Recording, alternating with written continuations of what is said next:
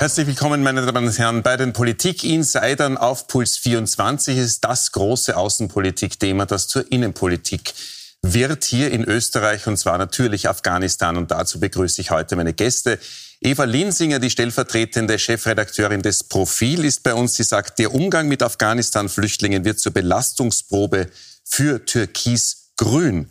Und herzlich willkommen Daniel Kapp, Kommunikationsberater. Er sagt, die Grünen spielen zwar für ihr Publikum, an Afghanistan wird die Koalition aber nicht zerbrechen. Sie sehen es, meine Damen und Herren, es geht eben um Afghanistan, das ganz große Thema.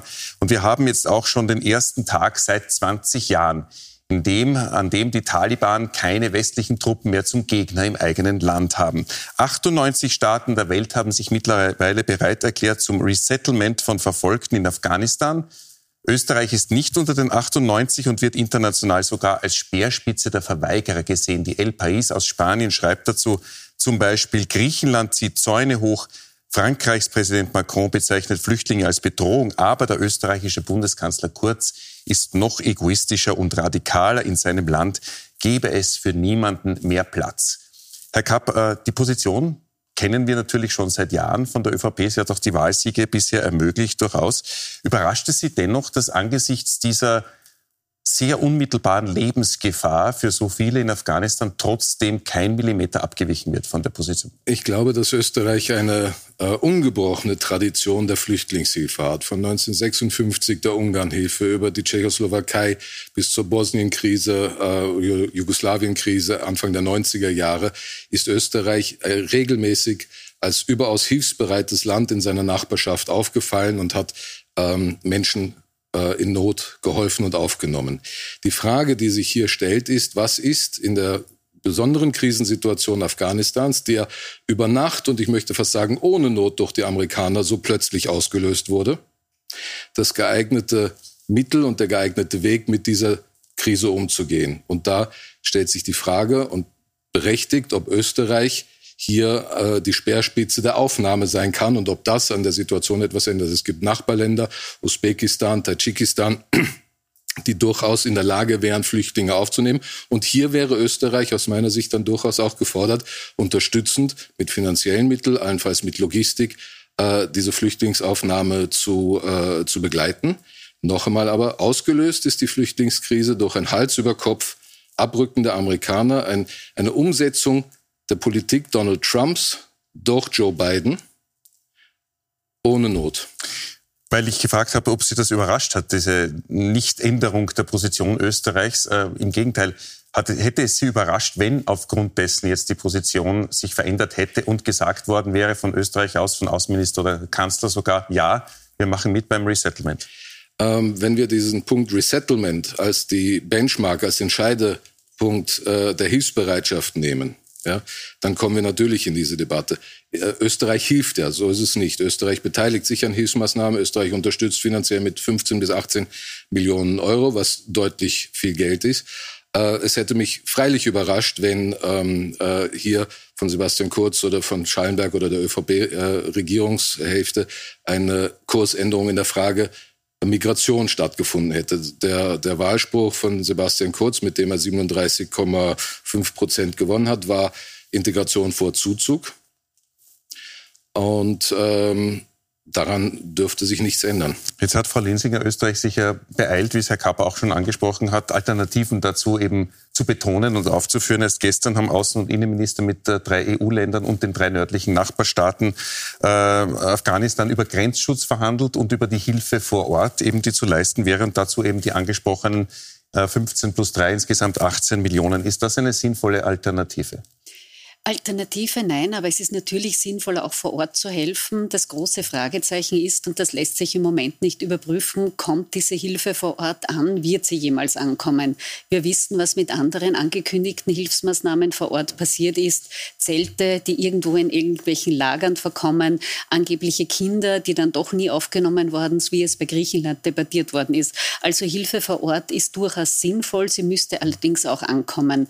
Und ich glaube, es werden da mehrere Dinge Dinge vermischt. Es ist natürlich nicht überraschend, dass die türkise ÖVP ihren Markenkern, die aus einem harten Law and Border Kurs besteht, dass die den nicht ändert. Das ist völlig logisch. Aber ähm, die ÖVP hat zu Recht immer wieder gefordert, man soll Migration und Asylfragen nicht vermischen. Es handelt sich hier nicht um Wirtschaft, um sonstige Migration, sondern Afghanistan, das wären geradezu klassische Asylfälle. Menschen, die bedroht werden, Menschenrechtsaktivisten, Richterinnen, sonstige Helfer der westlichen Mächte. Natürlich würde einer dieser Menschen in Wien am Flughafen oder sonst wie auf österreichischem Staatsgebiet landen und Asyl rufen. Natürlich würde ein Asylverfahren starten. Das heißt, vieles von dem, was da passiert jetzt von der äh, türkisen ÖVP, vom Bundeskanzler, vom Innenminister, vom Außenminister, das ist so etwas wie Innenpolitik durch Außenpolitik, weil das ist klar, Asyl müsste gewährt werden. Wir haben in den ersten Tagen erlebt eine wirklich, fand ich, fast peinliche Debatte, nämlich ob Abschiebungen nach Afghanistan noch zulässig sind, wo man sich fragt, diese Frage stellt sich jetzt aber wirklich gar niemand. Und jetzt merkt man, Sie haben aufgezählt, die Staaten, die an einem möglichen Resettlement-Programm äh, teilnehmen würden. Und man sieht, die ÖVP positioniert sich sehr, sehr rechts. Ähm, selbst ähm, jetzt wirklich nicht als linksaußen bekannte Menschen wie EVP-Chef Manfred Weber oder andere deutsche Politiker sagen, in so einem Notfall müsste man Flüchtlinge aufnehmen.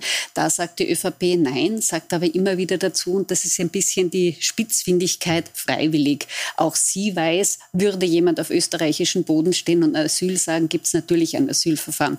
Also ich finde diese Methode, da ein bisschen tarnen und zu täuschen, ein bisschen Außenpolitik und Innenpolitik zu vermischen, das finde ich etwas schäbig. Da wird ein bisschen ähm, ein einfach versucht, Profit daraus zu schlagen aus einer Situation, die tragisch ist, weil natürlich hat der Herr Kapp recht. Es gab eine nicht zu Ende gedachte Außenpolitik, es gab einen überstürzten Abzug. Natürlich ist auch vor Ort zu helfen. All das ist richtig, aber es gibt auch Menschen, die akut in Not sind und, wenn man den Videos glauben kann, sogar akut in Lebensgefahr sind derzeit. Herr Kapfer, spielen wir da unsere äh, außenpolitische Reputation, so sie noch da ist? Ich, ich, ich möchte es deutlich sagen, wenn jemand seine außenpolitische Reputation verspielt hat in dieser ganzen äh, Misere und Tragödie, dann ist es die amerikanische äh, Administration unter Joe Biden, Außenminister Blinken, die äh, äh, vollkommen ohne Not. Das ließe sich ja alles organisieren. Dieser Rückzug, in, wenn man die äh, Verbündeten eingebunden hätte,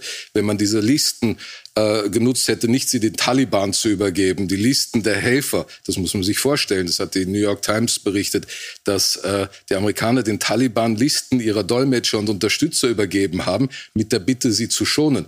Na, die Erwartung, dass die geschont werden, hat ich weiß nicht, wer die, wer die legitimerweise haben kann. Also wenn hier jemand sich selber mutwillig außenpolitischen Schaden angerichtet, äh, zugefügt hat, dann waren es, fürchte ich, die Amerikaner. Was die Regierung Kurz betrifft, so, so in dem türkisen Teil, ähm, äh, so sehe ich diese Scheinheiligkeit äh, äh, äh nicht, nicht ganz.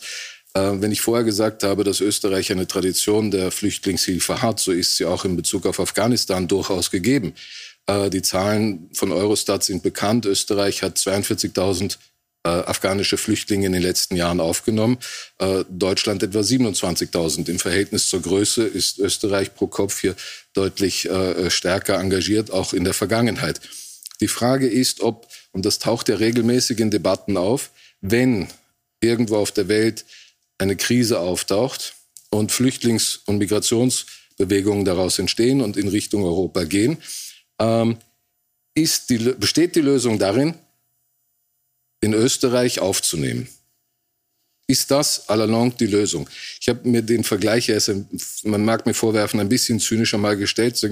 Südkorea hat grosso modo dieselbe Fläche wie Österreich, ist ein bisschen größer. Es leben 50 Millionen Menschen in Südkorea, in Österreich 8,9. Also könnte man salopp sagen, wir haben noch Platz für 40 Millionen Menschen bei uns. Wo überfordern wir unsere Sozialsysteme? Wo überfordern wir äh, unsere, äh, unsere, unsere, unsere Wirtschaftssysteme in der Aufnahme von Flüchtlingen? Es, ist, äh, es gibt diesen Begriff des äh, Virtue Signaling, des, der, der, der Tugenddemonstration. Äh, immer wenn eine Krise auftaucht, findet man äh, das relativ schnell in Österreich, dass es zu einem innenpolitischen Diskurs darüber wird, wer ist anständig und wer ist unanständig. Ja, und dann gibt es die, die sagen, wir müssen aufnehmen, das sind die Anständigen, und die, die sagen, funktioniert das? Also du hast eben vom Markenkern gesprochen, der ÖVP. Ich, Markenkern reduziert das auf eine marketingtechnische, populistische. Nein, man kann es auch äh, Ideologie nennen. Ja. Ich glaube, es ist eine Überzeugung zu sagen, mhm. das funktioniert so nicht. Wo ich bei dir wäre, wäre in der Kritik, wenn Kurz immer wieder gesagt hat, Integration vor Zuzug, dann fehlen mir, aber gut, wir haben ein Jahr oder anderthalb Jahre massive Pandemie gehabt, insofern ein, ein Prioritäten-Shift in der, in, der, in der Politik oder eine Ablenkung, eine massive. Aber was sicherlich notwendig wäre, ist die Integration hier vor Ort mit mehr voranzutreiben als eine Homepage, die alle Moscheen Österreichs äh, äh ausweist. Ja, also im Bereich Integration vermisse ich die Entschlossenheit, die ich in der, in, im, im, im, zu Recht im Bereich der, der Migration schon, schon anerkenne und sehe. Frau Lüsinger? Ähm, würde das die ÖVP dermaßen äh, subtil und jetzt auch differenziert argumentieren, hätte ich ja kein Problem damit. Womit ich ein Problem habe, ist mit dem schon teils gnadenlos populistischen Kurs, da einfach nur die eine Seite zu sagen, äh, zu sehen und so zu tun, als würden Menschenstürme an Österreichs Grenzen stehen und die müsste man jetzt abwehren. Darum geht's nicht. Ähm, ich fand es, die Tradition Österreichs ist unbestritten. Kluge Menschen wie Paul Lendwey sagen, mit auf Afghanistan wurde diese Tradition jetzt gebrochen. Österreich hat auch noch eine andere Tradition, gerade unter Alles-Mock geprägt, nämlich obwohl wir ein nicht sehr großes Land sind, trotzdem uns zu bemühen, auch zur Befriedung, zur Lösung internationaler Konflikte beizutragen. Das ist in Afghanistan nicht passiert. Da gäbe es eine Menge zu, zu debattieren. Was ist auf EU-Ebene falsch gelaufen? Was ist auf US-Ebene falsch gelaufen? Was kann man jetzt tun, um die Situation ähm, zu ändern? Denn wir reden da schon von einem sehr gravierenden Bruch in der Außenpolitik. Diese Prämisse des Nation Building, die ist gerade hochkant gescheitert. Äh, wir feiern in Kürze oder wir begehen in Kürze, feiern kann man nicht sagen, den Jahrestag von 9-11.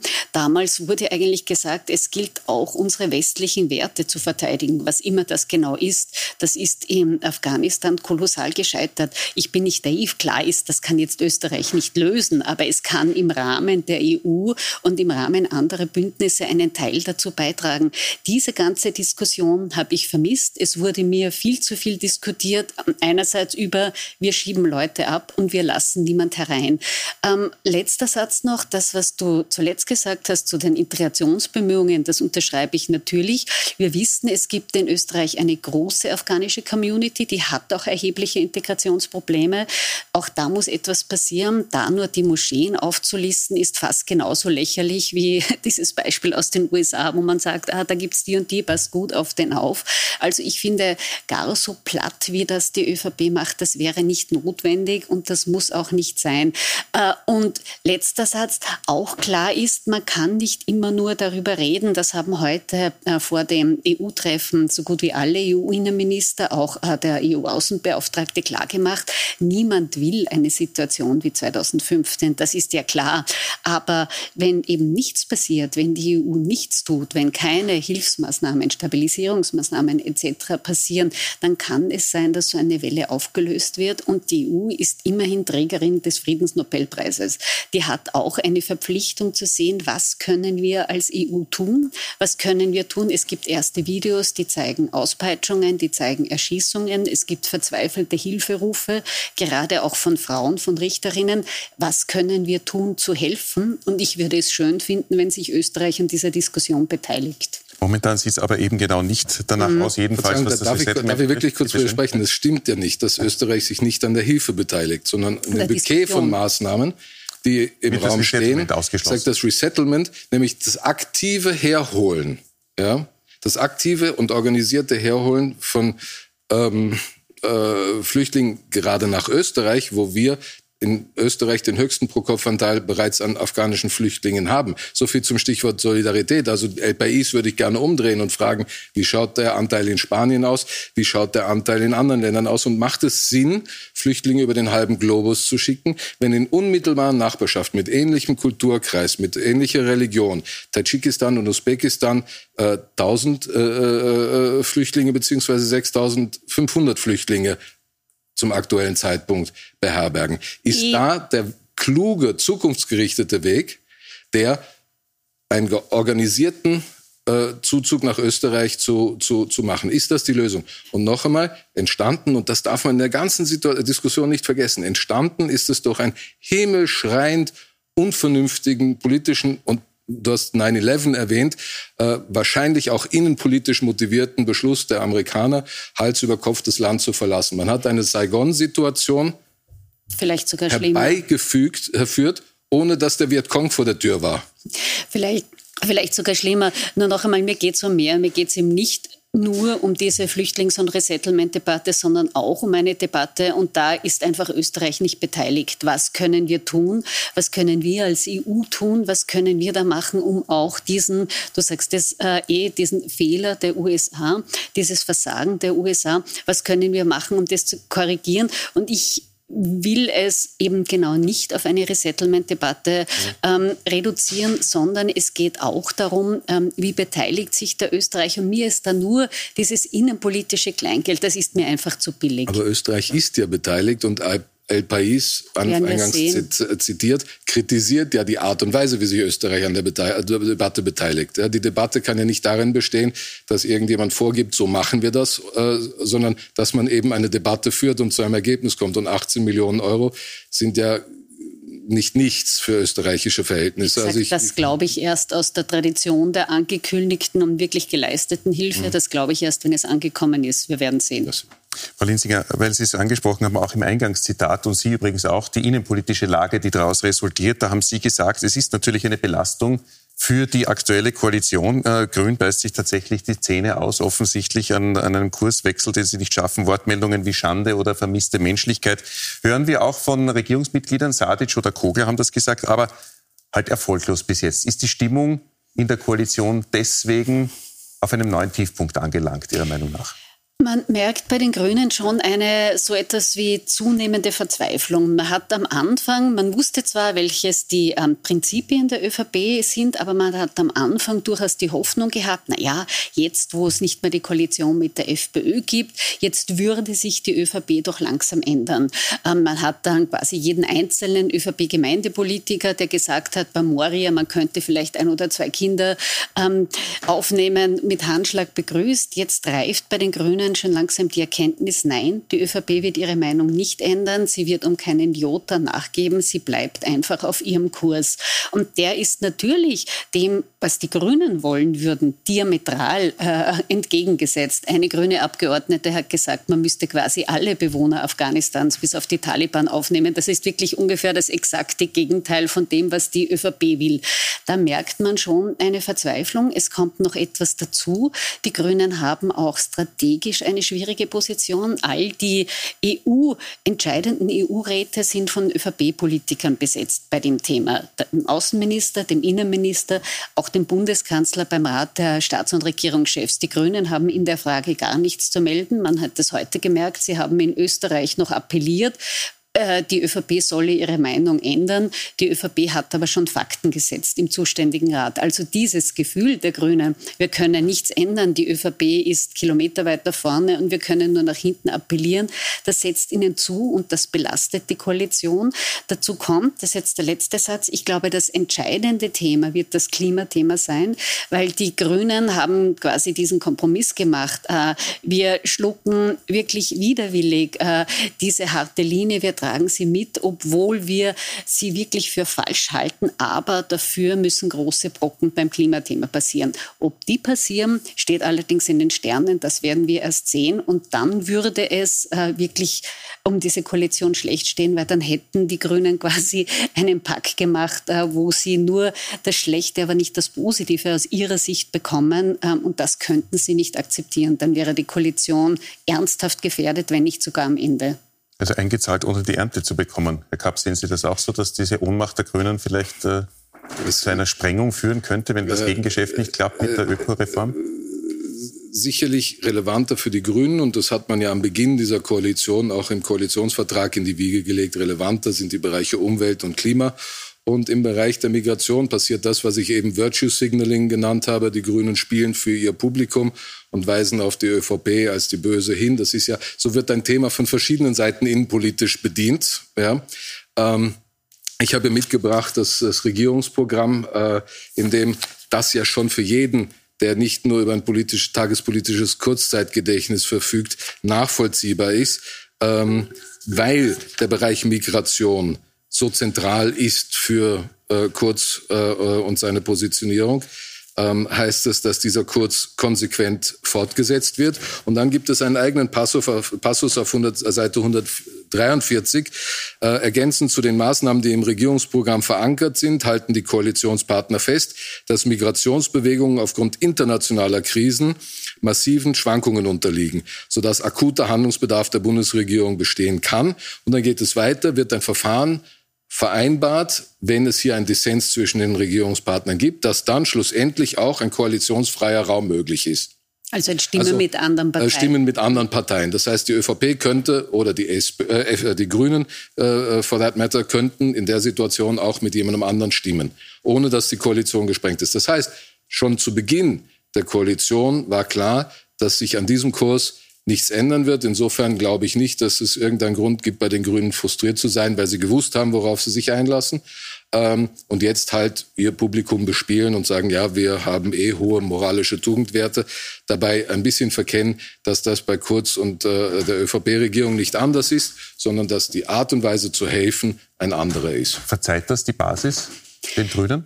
Wenn man in die Basis hineinhört, die Basis grollt, äh, weil die ÖVP hat sich seit Regierungsantritt äh, um wirklich um keinen Millimeter bewegt. Es wurde im Regierungsprogramm einfach das Türkisblaue fortgeschrieben. Ja, das haben die Grünen geschluckt, aber sie hatten gehofft, und das merkt man aus Wortmeldungen zu Maria, dass das vielleicht sich doch durch zähe Arbeit ein bisschen ändern wird. Man merkte das auch jetzt äh, in der Vorwoche beim doch nicht unspektakulären Austritt der früheren Wiener Vize Vizebürgermeisterin Birgit Hebein, dass da einfach ein Frust sich anstaut und dass die Grünen zwar bisher sehr koalitionstreu waren, also ob diesen Mechanismus die Regierung wirklich überleben würde, wenn er denn jemals in die Tat umgesetzt würde, das müsste man sich erst anschauen, sind Fragen offen, egal. Aber äh, man merkt schon, dass der Frust steigt äh, und gerade deswegen ist die Hoffnung bei den Grünen sehr hoch. Ähm, ich formuliere es jetzt salopp, aber jetzt muss beim Klimathema, wie Werner Kogler es formuliert, formulieren würde, ein richtiger Wumms kommen. Jetzt muss bei der CO2-Bepreisung, bei der Ökosteuer, da muss etwas richtig Großes kommen. Nur die Zeit ist nicht mehr wahnsinnig lange bis dorthin. Das soll plangemäß am 1. Jänner in Kraft treten.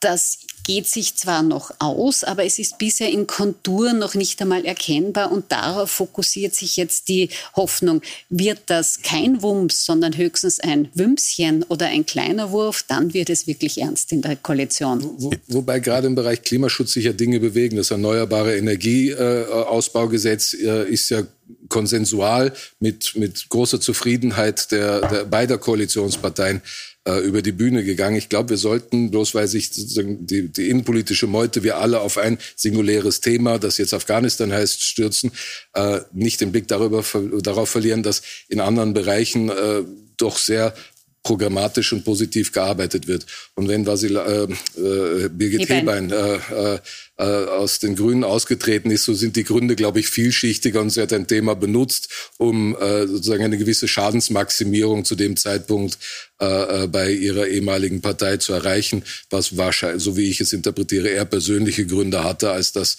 ähm, hier, hier politische Anliegen im Vordergrund standen. Aber das ist meine Interpretation. Das stimmt sicher, äh, aber sie steht für eine gewisse Gruppe. Also das ist jetzt nicht nur eine, äh, Birgit Hebein spricht solo, sondern sie steht für eine gewisse Gruppe bei den Grünen, die einfach wirklich gerne ganz diametral anders Politik machen würde und einfach sieht, ähm, die ÖVP bewegt sich da nicht, weil äh, es auch der ÖVP sowie den Grünen ein, quasi ein Herzensanliegen ist. Äh, und da obsiegt halt wirklich ganz eindeutig die eine Partei und das führt zu Unmut bei den Grünen. Auch letztlich äh, verantwortlich für das beste Grünen-Ergebnis bei einer Wahl vor einem ja, war es bei der Wiener Gemeinderatswahl. Zum Abschluss noch kurz eine Frage an Sie beide, weil man den Parteitag jetzt gesehen hat von Sebastian Kurz mit ähm, äh, null Zweifel an seiner Führung innerhalb der ÖVP und das nach diesem Jahr, nach Urschuss und auch nach der Pandemie. Das ist nicht ohne gewesen für die ÖVP. Sehen Sie jetzt Sebastian Kurz am Höhepunkt seiner Macht und was macht er daraus? Ich beobachte Sebastian Kurz seit Jahren und habe immer wieder das Gefühl, wie will er das jetzt toppen, wo er gerade ist? Ja, das war schon als Außenminister. Irgendwann mal hast du alle getroffen, mit denen du auf die Seite 2 in der Krone kommen kannst. Irgendwann äh, äh, muss doch ein, ein, Schlusspunkt sein. Sebastian Kurz kommt jetzt, äh, wenn wir diese rechtlichen Folgen des U-Ausschusses einmal beiseite lassen, äh, Sebastian Kurz kommt jetzt in die Phase, äh, wo Pandemie ein Stück weit in den Hintergrund kommt und wir sehen können vielleicht, wie Regieren wirklich ausschaut was die Wirtschaft davon hat, was der Umweltschutz davon hat, was der Klimaschutz davon hat. Ähm, und daran wird er gemessen werden. Ihn als jetzt am Zenit zu sehen, würde ich äh, vorsichtig sein, aber äh, es kann der Zenit gewesen sein, wenn er Fehler macht. Wie würden Sie den Parteitag resümieren? Wird der Rückenwind genutzt für Projekte und Zukunft? Im Gegensatz zur SPÖ kann die ÖVP ihr politisches Handwerk. Das war eine durchaus gelungene Show. Nicht mehr, aber auch nicht weniger. Jetzt wird man sehen, Sebastian Kurz hat bisher einen Großteil äh, seines Lebens als ÖVP-Obmann und als Bundeskanzler mit Wahlkämpfen, mit Krisenmanagement verbracht. Verbringen müssen. Eh, äh, manchmal auch nicht ganz äh, äh, unfreiwillig. Jetzt wird man sehen, was er wirklich imstande ist zu leisten bei der Steuerreform, mhm. bei einer Arbeitsmarktreform, bei einer Pensionsreform. Bisher wurde sehr viel von Reformen geredet, gemacht wurde da bisher keine. Ähm, jetzt sind wir gespannt, ob er das kann. Ja, aber was wurde am Parteitag angekündigt? Kann man davon etwas mitnehmen, dass man sagt, da, da, sieht man etwas, was dort schon besprochen worden ist, was die nächsten Monate vielleicht prägen kann? Am Parteitag gab es Überschriften. Das soll jetzt ja. gar keine Kritik sein. Äh, so ist ein Parteitag. Das war ein besonders überschriftenlastiger Parteitag. Da gab es überhaupt keine Debatte. Also es wäre da die Zeit für Redebeiträge wäre zwei Minuten gewesen. Jetzt hat sich aber sicherheitshalber ohnehin niemand zu Wort gemeldet. Aber für große inhaltliche Debatten muss man schon sagen, ist ein Parteitag auch nicht da. Aber klar ist, am Arbeitsmarkt muss muss etwas passieren. Mhm. Es gibt äh, einfach viel zu viele Unternehmen, die erfolglos ähm, Beschäftigte suchen. Da stimmt etwas nicht. Die Pensionskosten steigen ins Unermessliche und wir könnten das jetzt noch ewig fortsetzen. Pflege etc. etc. Überall muss etwas mhm. passieren. Mhm. Überall sind noch nicht einmal Konturen erkennbar. Ich bin gespannt, wie mutig äh, Sebastian Kurz wirklich ist. Bisher hat er von Mut und mutiger Politik geredet. Gemacht hat er sie noch nicht. Sind wir gespannt. Aber nicht in dem Umfang. Wo fehlt es Ihnen vor allem? Äh, sagen wir mal so, ich war, wäre eingeladen gewesen im Anschluss an das Sommergespräch mit Sebastian Kurz hier bei Puls 4. Ich glaube, es war vorgeschlagen, mit Barbara Blaha zu diskutieren. Äh, und ich habe das äh, äh, dankend abgelehnt, weil ich in der Situation gewesen wäre, der Barbara zu sagen, bitte, was willst du? Er macht eure Politik. Es ist Keynes zur äh, Potenz. Es wird Geld ausgegeben, Deficit Spending. Äh, es gibt im, bei der ÖIAG oder ÖBAG keine, keinen Privatisierungsauftrag. Ihr müsstet ja eigentlich als Sozialdemokraten vollauf zufrieden sein mit der Politik, die Sebastian Kurz äh, bisher gemacht hat. Notgedrungen, richtigerweise in der Krise. Und jetzt wie die Eva richtigerweise sagt, äh, oder für mich richtigerweise sagt, äh, werden wir sehen, wie schaut es dann aus mit der Sicherung des Pensionssystems? Wie schaut es dann aus äh, mit der Integration handfest? Welche Investitionen im Bildungsbereich finden statt? Wie viel Pluralität wird ähm, im, im, im, Hochschulbereich möglich gemacht? Ähm, ähm, das sind alles Fragen, die, jetzt, die es jetzt in den kommenden Wochen, Monaten und Jahren zu beantworten gilt. Klimaschutz auch als Thema. Äh, und da werden wir sehen, wie heißt so schön auf Englisch, the proof of the pudding is the eating. Also wie der Pudding schmeckt, weiß man, wenn man ihn isst. Und das werden wir dann wahrscheinlich bei gegebener Zeit wieder diskutieren. Und wir sehen, und das werden wir natürlich diskutieren, Daniel Kapp, äh, dass es äh, eine Liste an Hausaufgaben gibt, die nicht und nicht kürzer wird in unserem Land. Aber es ist auch gut so, so kann sich wenigstens was bewegen. Eva Linsinger, vielen Dank fürs Diskutieren und Daniel ja. Kapp, danke für den ja. Besuch. Meine Damen und Herren, das waren die Politik Insider mit dem jeweils wichtigsten politischen Thema der Woche. In einer Woche gibt es dann ein neues Thema. Möglicherweise sind das ja auch die derzeit wieder sehr stark steigenden Corona-Zahlen, die hier Anlass zur Sorge geben. Schönen Abend noch auf Puls 24.